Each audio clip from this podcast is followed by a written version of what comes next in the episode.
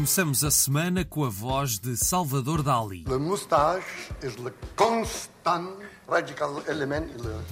O bigode é o constante elemento trágico do rosto humano, disse o artista com um dos bigodes mais marcantes da história da arte. Numa entrevista à Dick Cavett, é uma forma de dizer que esta voz acompanha-nos em toda a exposição Dali Cybernetics, que podem ver na Mãe d'Água em Lisboa. E porquê cibernética? Porque esta exposição pega num lado talvez menos conhecido de Salvador Dali, o seu interesse pela ciência e a tecnologia, pelos computadores e as várias possibilidades que podiam trazer, e partindo daí entramos numa viagem pelo imaginário do artista catalão em que ficamos a conhecer essa paixão pelas máquinas e o futuro, numa visita onde até podemos entrar, por exemplo, na persistência da memória, o famoso quadro que tem os relógios derretidos. É uma experiência multiplataforma para descobrir a mente e a obra de Salvador Dali, que inclui realidade virtual, desafios para toda a família e projeções a 360 graus dentro do reservatório da Mãe d'Água. Vale mesmo a pena ver, terça a sexta das 4h30 às 7 e sábado e domingo das 3h30 às 7.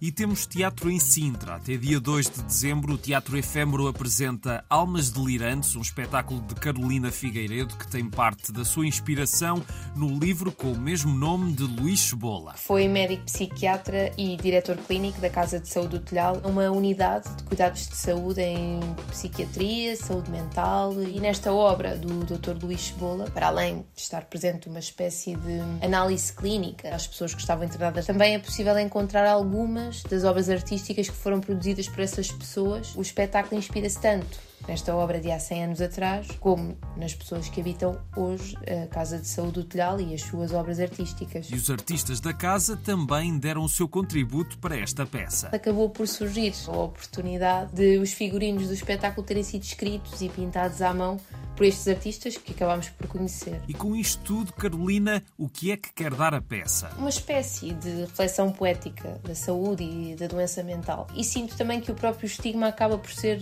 desafiado, assim, numa narrativa que é ficcionada e, e também fragmentada. Almas Delirantes estreou no dia 18 e ainda pode ser visto no final da semana no Teatro Esfera em Que é Luz, sexta e sábado às 9 e às 4, respectivamente.